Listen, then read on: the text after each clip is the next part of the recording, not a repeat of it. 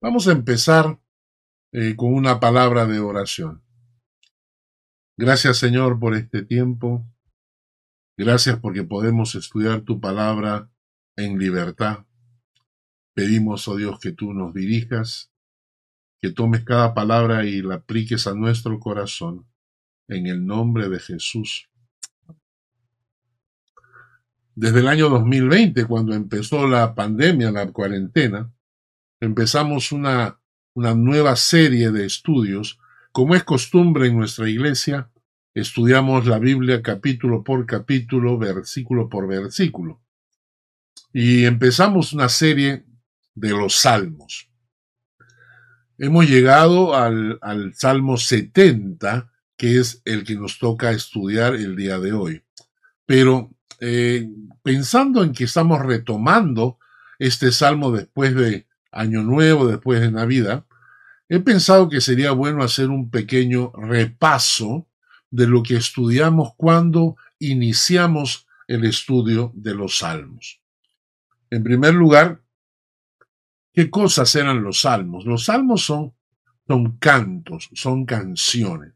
Alguien dijo por ahí, son cantos que expresan el corazón humano que se une al corazón divino. Me encanta esa definición. Son cantos que expresan el corazón humano que se une al corazón divino. Otros lo definen como poemas cantados que están en contacto con Dios. Poemas cantados de alguien que está en contacto con Dios. Lo cierto es que los salmos eh, se dividen en diferentes grupos. Tenemos salmos de, de gozo, de alegría, de alabanza. Tenemos salmos que son de dolor, de frustración, de angustia. También tenemos salmos proféticos o mesiánicos que hablan del Mesías que iba por venir. Y por último también tenemos unos salmos que son los salmos imprecatorios. Y estos son salmos donde se pide juicio sobre los enemigos, sobre los malvados, sobre los impíos, sobre gente que tiene mal corazón y, entonces el Salmo pide un juicio de parte de Dios sobre estas personas. En general, como les digo, los salmos están divididos en diferentes grupos. Y contrario a la creencia popular, siempre decimos que el libro de los salmos fue escrito por el rey David. Y la verdad es que solo una parte de los 150 salmos, más o menos 73 salmos, son asignados al, al rey David. Solo 73, menos de la mitad. Hay 49 salmos que se consideran anónimos, que no se sabe a, ciencia cierta quién fue el autor de esa canción, 49. Y aparte de eso, tenemos, por ejemplo, un salmo de Moisés, dos salmos de Salomón, los hijos de Coré escribieron 11 salmos, Asaf escribió 12 salmos, un tal Hernán escribió uno, un tal Etán escribió otro. En total son 150 salmos y como ustedes se dan cuenta, no todos tuvieron como autor al rey David. Es una compilación de canciones, ¿no? Y en realidad no es un solo libro, son cinco libros. Son cinco libros que con el tiempo se convirtieron en uno solo. Entonces, tenemos el libro número uno, eh, que va hasta el Salmo 41, el libro número 2 que va hasta el Salmo 72, el libro número 3 que va hasta el Salmo 89 y el libro número 4 que va hasta el Salmo 106. El último libro, el quinto libro, va hasta el Salmo 150. Entonces son cinco libros que se agruparon y que forman lo que nosotros actualmente llamamos como el libro de los Salmos. Habiendo dado esta pequeña introducción, recordando un poco lo que estudiamos en un principio, ahora sí vamos a entrar a estudiar el Salmo 70 y les invito a buscarlo en sus Biblias para leerlo juntos. El Salmo 70. Un salmo que solo tiene cinco versículos. Salmo 70. Y dice así, empecemos por el título. El título dice, al músico principal, Salmo de David para conmemorar. Y ahora leamos el texto. Salmo 70. Oh Dios, acude a librarme. Apresúrate, oh Dios, a socorrerme. Sean avergonzados y confundidos los que buscan mi vida. Sean vueltos atrás y avergonzados los que mi mal desean. Sean vueltos atrás y en pago de su afrenta hecha los que dicen a a Gócense y alégrense en ti todos los que te buscan, y digan siempre los que aman tu salvación, engrandecido sea Dios. Yo estoy afligido y menesteroso. Apresúrate a mí, oh Dios, ayuda mía y mi libertador eres tú, oh Jehová, no te detengas. Muy bien. El Salmo 70 tiene un título peculiar.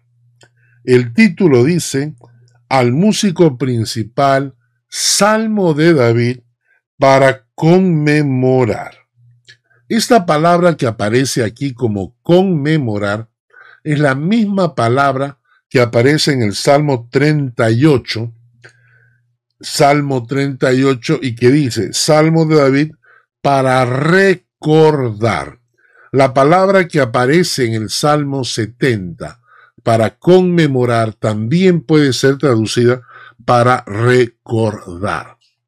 Siempre que hablamos de un salmo, estamos hablando de una canción, siempre pensamos que las canciones nos llevan a la alabanza y a la adoración. Siempre decimos que las canciones son una herramienta para poder alabar y adorar a Dios. Pero con este salmo, David quiere mostrarnos que cantar también puede ser una forma de recordar las bendiciones de Dios, la forma en que Dios ha obrado en la historia de su pueblo. Qué interesante, ¿no? Que las canciones no solamente servían para alabar y adorar a Dios, sino que las canciones también eran una forma de retransmitir y de contar las historias de Dios en su pueblo y de esa manera hacer un poco un recordatorio. Recordemos que ah, hace muchos años atrás existían los trovadores, los cantores trovadores.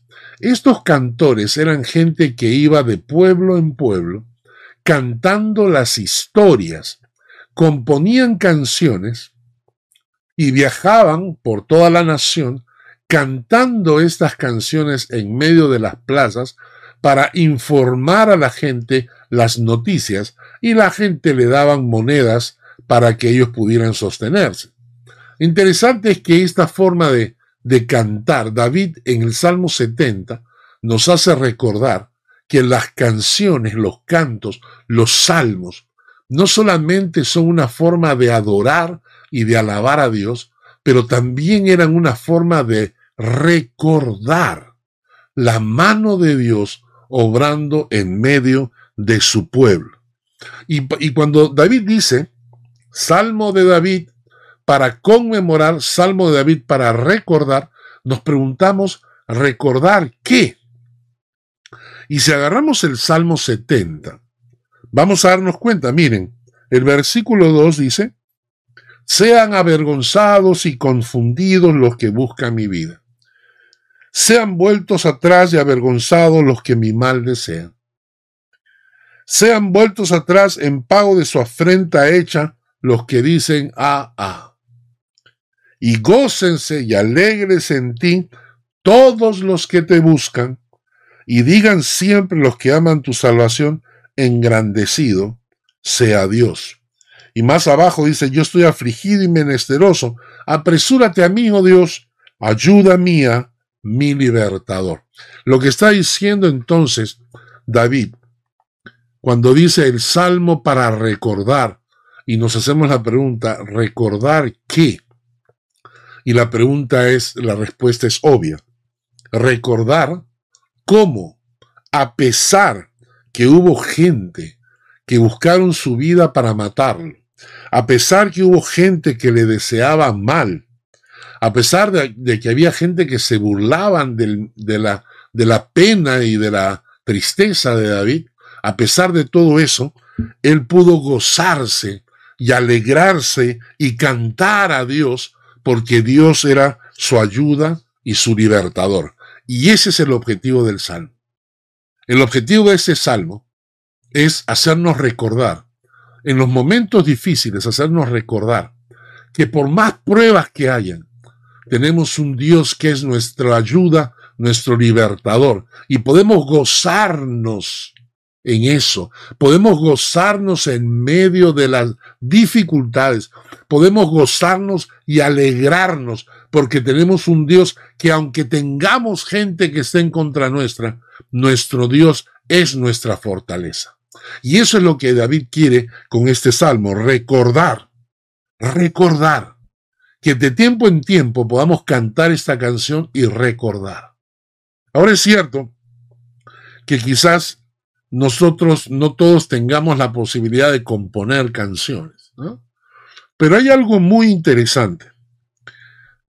Todos tenemos la capacidad de recordar las bendiciones de Dios y dar testimonio de ella a las personas que nos rodean. Repito esta frase. Todos, no necesariamente tenemos la posibilidad de componer una canción, pero todos sí tenemos la posibilidad de recordar las bendiciones de Dios y contársela a nuestra siguiente generación, a nuestros amigos, a nuestros vecinos. ¿no? ¿Conocen las personas que están a tu lado, por ejemplo, tu historia de cómo conociste al Señor? Puede ser que tu historia sea de tremenda bendición. ¿Conocen, por ejemplo, tus hijos los milagros que Dios ha hecho en tu vida? ¿Las bendiciones sobrenaturales se las has contado?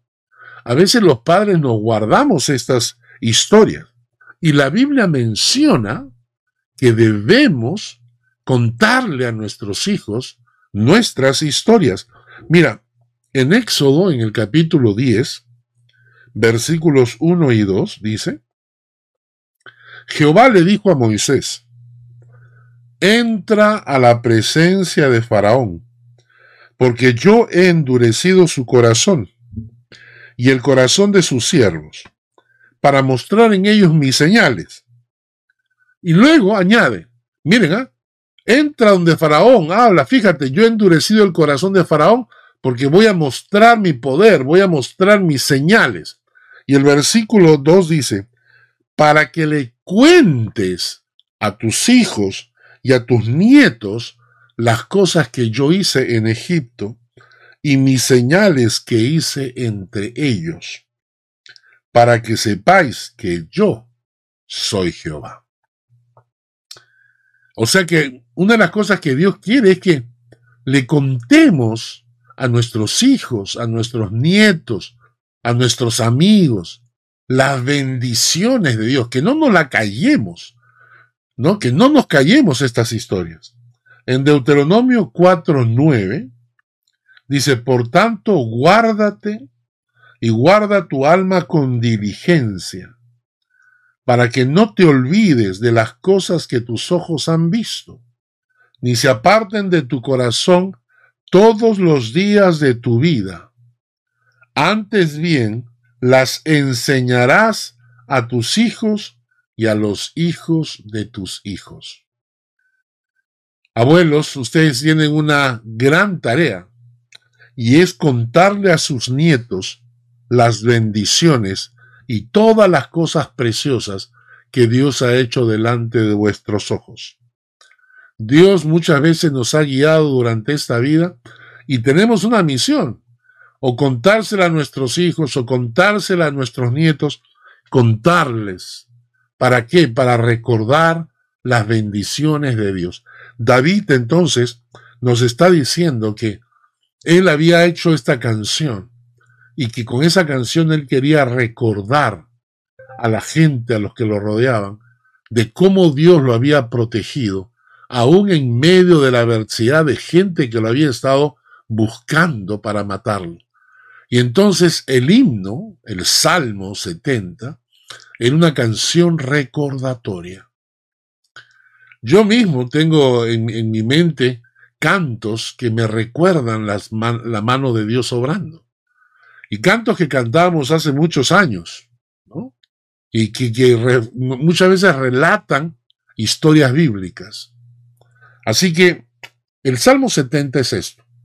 El Salmo 70 es una canción para recordar las bendiciones de Dios. Y por otro lado, quiero que leamos en Primera de Crónicas, capítulo 16, versículo 9. Capítulo 16, versículo 9, Primera de Crónicas, dice, Cantadle a él, cantadle salmos y hablad de todas sus maravillas. Cuando cantamos a Dios, debemos relatar todas sus maravillas. Y en el mismo capítulo, capítulo 16 de Primera de Crónicas, versículo 23 al 24, dice, Cantad a Jehová toda la tierra, proclamad de día en día su salvación, cantad entre las gentes su gloria y en todos los pueblos sus maravillas. ¿Y qué me indica esto? Uno, los cantos pueden llevarte a alabar a Dios, pueden llevarte a adorar a Dios, pueden llevarte a exaltar a Dios. Ese es uno de los objetivos de los cantos.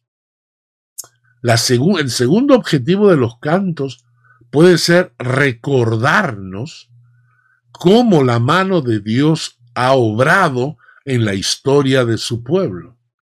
Pero en tercer lugar, aquí encontramos que los cantos también pueden ser una manera de evangelizar, de proclamar en medio del mundo las maravillas de Dios.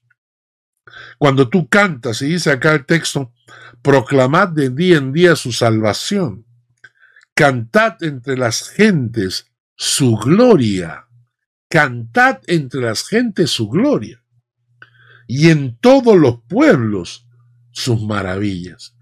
Yo he estado muchas veces en reuniones donde hay cristianos y los cristianos a veces se avergüenzan de cantar a Dios en público y no saben cuánta bendición puede ser el hecho de cantar una canción que habla de la salvación de Dios y los oídos de la gente que te está escuchando, no sabes a cuáles de ellos puede llegar el mensaje.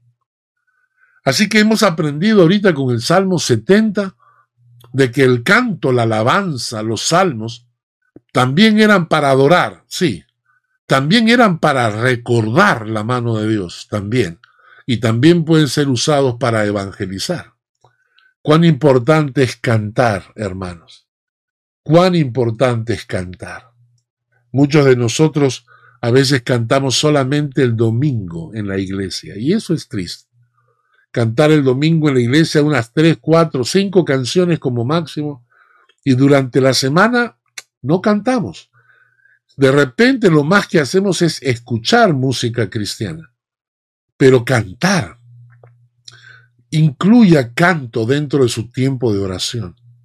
Incluya canto en su tiempo devocional no solamente empiece orando y diciendo, Señor, vengo ante ti a pedirte y empezar su lista de peticiones, pero cante, cierre sus ojos, escuche una alabanza, cante con la alabanza, no solamente adore a Dios, sino permita también que los cantos le recuerden a usted cómo Dios obra con su pueblo. cante. Y si tiene alguna oportunidad en alguna reunión, cante, comparta el Evangelio por medio de algún canto, de algún himno. Hay gente que se ha convertido escuchando un himno, ¿no? Pero bien, ahora sí vamos a entrar al Salmo 70 propiamente dicho. El Salmo 70, eh, para algunos, el Salmo 70 es la introducción del Salmo 71. El Salmo 71 es un salmo que no tiene introducción. La mayoría de salmos empieza diciendo Salmo de David o al músico principal y cosas así. Salmo de, el Salmo de Moisés, ¿no? O el, Salmo de Salomón. Entonces hay, una introducción, hay un saludo. El Salmo 70 no tiene. Y entonces algunos piensan que va eh, añadido con el Salmo 71. Pero lo cierto es que en el Salmo 40, busque ahorita en este momento el Salmo 40, va a darse cuenta que el Salmo 70 es la última parte del Salmo 40. Interesante. El Salmo 40, versículos 13 al 17, dice, Salmo 40, versículos 13 al 17, dice, Quieras, oh Jehová, librarme. Jehová, apresúrate a socorrerme. Sean avergonzados y confundidos aún a los que buscan mi vida para destruirla. Vuelvan atrás y avergüéncese los que mi mal desean. Sean asolados en pago de su afrenta los que me dicen, Ea, Ea. Gócense y alégrense en ti todos los que te buscan, y digan siempre los que aman tu salvación, Jehová sea enaltecido. Aunque afligido y yo necesitado, Jehová pensará en mí. Mi ayuda y mi libertador eres tú, Dios mío, no te tardes. Básicamente, la última parte del Salmo 40 es una repetición casi exacta del Salmo 70. ¿Qué nos indica esto? Que el Salmo 70 era como un coro popular, que algunas personas lo cantaban para recordar, como dijo David, las bendiciones de Dios. Y entonces el que escribió el Salmo 40 lo insertó ahí.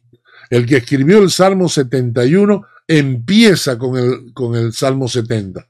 Entonces el Salmo 70 era como una canción popular que la gente cantaba para recordar las bendiciones de Dios, cómo Dios había protegido a David aún en medio de la adversidad. En el versículo 1 el Salmo dice, oh Dios, acude a librarme. Apresúrate, oh Dios, a socorrerme. La palabra hebrea para librarme es rescatarme. Rescatarme. Y la palabra hebrea para socorrerme es brindar auxilio. Y es interesante porque estas dos palabras tienen una connotación de los momentos cuando todo se ha escapado de nuestras manos y no tenemos ningún control, mi poder sobre la situación. Voy a repetir. Lo que estas palabras están diciendo es que todo está fuera de mi alcance. Todo se escapó de mis manos. Ya no tengo ningún poder, ningún control y por eso clamo por ayuda. Por eso pido auxilio, pido que me rescaten, pido que, me, que, vengan a ayudarme, a socorrerme. Eh, la, la verdad es que la mayoría de cristianos eh, vivimos una fe bastante cómoda, voy a decir así, ¿no? Una fe bastante cómoda, porque cuando hablamos de confiar en el Señor, confiamos en el Señor siempre y cuando seamos conscientes que tenemos un as bajo la manga. Voy a ilustrarlo. Le preguntas a las personas, ¿Crees en el Señor? Sí, sí creo en el Señor. Eh, tienes que pagar unas cuentas. Entonces tú dices, sí, Señor, provéenos. Confiamos en ti. Pero en el fondo de tu corazoncito dices, sí, yo estoy orando, yo confío en Dios, pero en caso que Dios no nos provea, en caso que Dios no responda, tranquilo, porque tengo un ahorrito guardado ahí para emergencias. Entonces oramos tranquilos, confiados. Oramos a Dios esperando que Dios nos conteste, pero en el fondo tenemos un recurso guardado que sabemos que en caso extremo podríamos utilizar. Es por eso que estamos tranquilos. Pero ¿qué pasa si todas esas alternativas y posibilidades desaparecen? Cuando nos enfrentamos a una situación donde realmente no tenemos ninguna alternativa. Les digo yo por experiencia, la mayoría de creyentes en una situación donde no tienen un as bajo la manga, donde no tienen forma de, de solucionar el problema por sí mismos, cuando necesitan realmente confiar en el poder de Dios, entran en crisis, hermano. Entran en crisis y comienzan a llorar y a desesperarse y piden que oren por él todo el mundo. Y uno se pregunta, pero ¿cómo si estabas tan tranquilo? Claro, estaba tan tranquilo mientras tenía la oportunidad escondida. Tenía ese as bajo la manda escondido. Pero cuando no tienes posibilidad, cuando realmente lo único que te queda es confiar en Dios, la mayoría de creyentes entran en turbulencia, entran en, en miedos, en temores, comienzan a deprimirse, ¿no? Porque en el fondo del corazón no confiamos en Dios como deberíamos confiar. Y a veces lo que está ocurriendo es que en ese momento realmente nuestra fe está quedando desnuda y está quedando expuesta.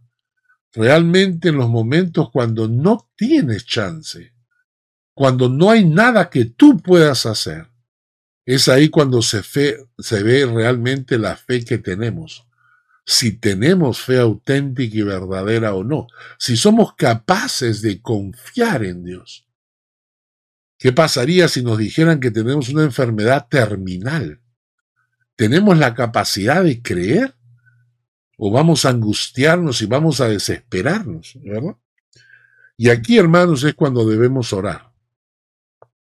Debemos orar a Dios y decirle, oh Dios, enséñanos a confiar en ti especialmente cuando solo te tenemos a ti.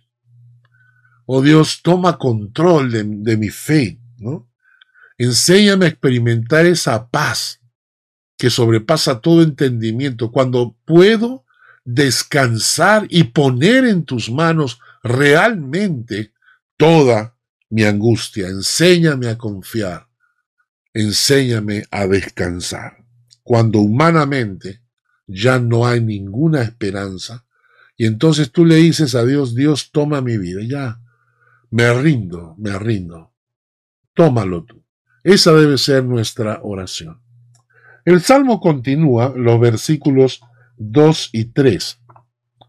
Es, aquí David relata nuevamente, ya lo hemos visto varias veces, relata su problema, que él era uno de los que eran perseguidos por Saúl, ¿verdad? Entonces él dice en el versículo 2 al versículo 3, dice, sean avergonzados y confundidos los que buscan mi vida. Sean vueltos atrás y avergonzados los que mi mal desean. Y sean vueltos atrás en pago de su afrenta hecha los que dicen a, a. En realidad la traducción para a, a significa carcajada. O sea, debería decir ja, ja. Entonces, sean vueltos atrás en pago de su afrenta hecha los que dicen jaja o los que se burlan. Y interesante porque David, que no le había hecho mal a nadie, tiene que enfrentar estas tres situaciones. Gente que buscaba su vida para matarlo. ¿Entienden ustedes la gravedad de la situación? No es que estaban buscando su vida para eh, robarle dinero, no es que estaban buscando su vida para golpearlo, eran gente que estaban buscando la vida de David para matarlo. Luego dicen, sean vueltos atrás y avergonzados los que mi mal desean, gente que desea tu mal.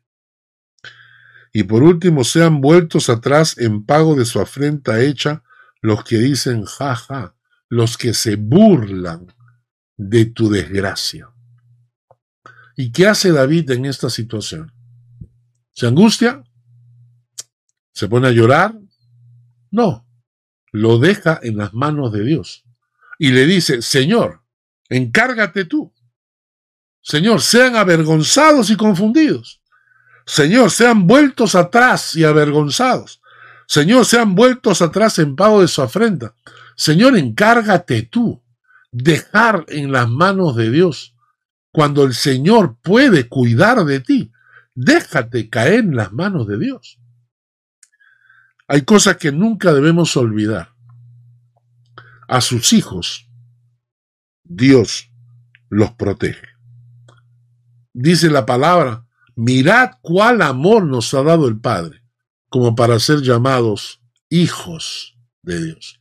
Imagínate el amor que Dios tiene por ti, que ha permitido que tú lleves el título de hijo de Dios. Y por eso nunca olvides, porque si tú eres hijo, los que somos padres sabemos lo que estamos hablando.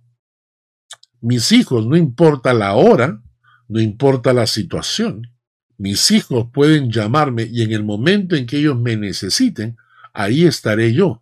¿Tú crees que Dios no es más grande que eso? ¿Tú crees que Dios no te ama más que tus padres terrenales?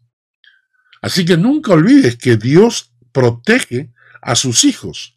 Aquellos que buscan tu vida, aquellos que quieren hacerte maldad, la palabra dice que ellos van a cosechar su propia maldad. Muchas veces esta gente está viviendo sus 15 minutos de gloria, pero ese tiempo se les va a acabar. Y hoy en día en Internet es muy interesante. Siempre te, te revela que hay gente que son odiosos. En inglés le dicen los haters, los odiadores, porque no importa quién seas tú, hay gente que te odia, ¿sabes eso? Importante, ¿no? Entonces a veces son enemigos gratuitos, pero no hay problema, no hay problema, porque cuando tú eres hijo de Dios, Dios cuida de ti. El salmo continúa en el versículo 4. Frente a la gente que te quiere hacer daño, está la protección de Dios. Y por eso, dice acá, gócense y alégrense en ti todos los que te buscan. Y digan siempre los que aman tu salvación, engrandecido sea Dios.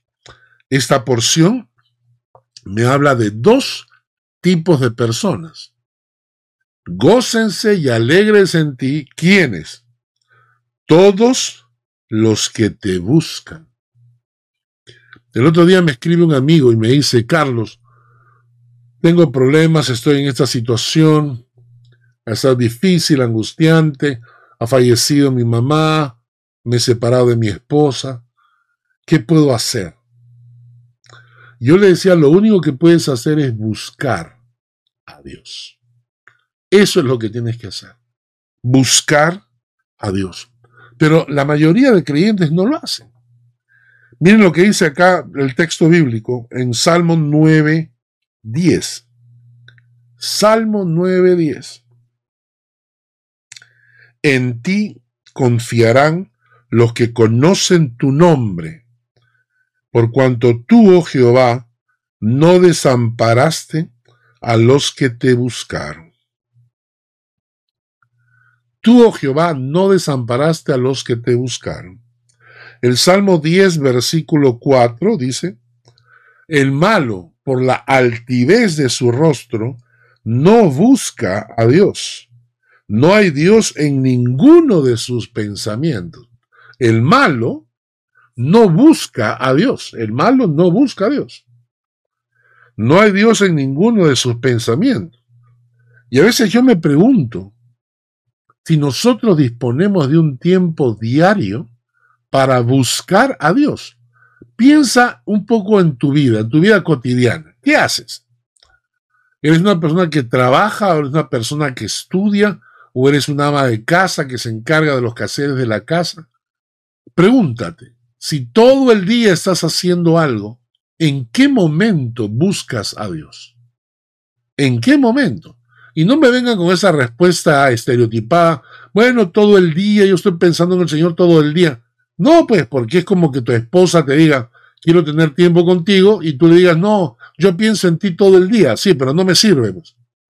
Que pienses en mí todo el día no me sirve, quiero estar contigo. Y Dios te dice lo mismo. ¿Buscas a Dios? ¿Eres tú de los que buscan a Dios diariamente? ¿Tienes un tiempo para buscar a Dios? Mira lo que dice el Salmo 14, versículos 2 y 3. El Salmo 14, versículos 2 y 3. Jehová miró desde el cielo, desde los cielos, sobre los hijos de los hombres, para ver si había algún entendido que buscara a Dios. Todos se desviaron, a una se han corrompido, no hay quien haga lo bueno, no hay ni siquiera uno. Jehová miró desde los cielos sobre los hijos de los hombres para ver si había algún entendido que buscara a Dios. ¿Entendemos? La importancia de tener nuestro tiempo devocional diario para buscar a Dios. El Salmo 24, versículos 3 al 6 nos dice, tome nota, Salmo 24, versículos 3 al 6. ¿Quién subirá al monte de Jehová? ¿Quién estará en su lugar santo? El limpio de manos y de puro corazón el que no ha elevado su alma a cosas vanas ni jurado con engaño. Él recibirá bendición de Jehová y la justicia del Dios de salvación. Tal es la generación de los que le buscan, de los que buscan tu rostro, oh Dios de Jacob. Miren, ¿ah? ¿quién subirá al monte de Jehová? ¿Quién estará en su lugar santo? Pregunta interesante. ¿quién subirá al monte de Jehová? ¿Y quién estará en su lugar santo? La respuesta. Uno, el limpio de manos y puro de corazón. Dos, el que no ha elevado su alma a cosas vanas ni jurado con engaño. Estos recibirán bendición de Jehová y justicia del Dios de salvación. Tal es la generación de los que le buscan, de los que buscan su rostro, oh Dios de Jacob, Selah. Entonces, la palabra nos está incitando, hermanos, a, a, buscar a Dios. La segunda parte del texto dice que no solamente los que buscan a Dios, dice, gócense y alegrense en ti todos los que te buscan. Y digan siempre los que aman tu salvación, engrandecido sea Dios. Amar la salvación de Dios. ¿Sabes que la salvación tuya le costó a Jesucristo su sangre?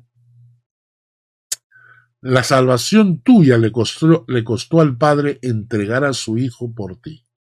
Imagínate el valor que tiene para, para Dios nuestra salvación, que pudo dar a su Hijo para que muriera en la cruz por nosotros. La pregunta es, ¿amas la salvación de Dios? ¿Entiendes el valor que tiene la salvación cuando Dios tuvo que entregar a su Hijo para que tú seas salvo? Y si amas la salvación, ¿la cuidas? Filipenses capítulo 2, versículo 12. Filipenses 2, 12. Por tanto, amados míos, como siempre habéis obedecido, no como en mi presencia solamente, sino mucho más ahora en mi ausencia, ocupaos en vuestra salvación con temor y temblor. Si has entendido lo que Dios ha hecho por ti, si has entendido el valor que tiene la salvación, dice el texto, ocúpate en tu salvación con temor y temblor. Es decir, no menosprecies, no dejes de lado, no insultes la salvación. Ocúpate en ella, cuídala con temor y temblor. En Hebreos capítulo 2, versículos 2 al 3. Hebreos capítulo 2, versículos 2 y 3. Dice, porque si la palabra dicha por medio de los ángeles fue firme, y toda transgresión y desobediencia recibió justa retribución, ¿cómo escaparemos nosotros si descuidamos una salvación tan grande, la cual habiendo sido anunciada primeramente por el Señor, nos fue confirmada por los que oyeron. Sabemos que la salvación no se consigue con esfuerzo humano. La salvación no se gana por obras.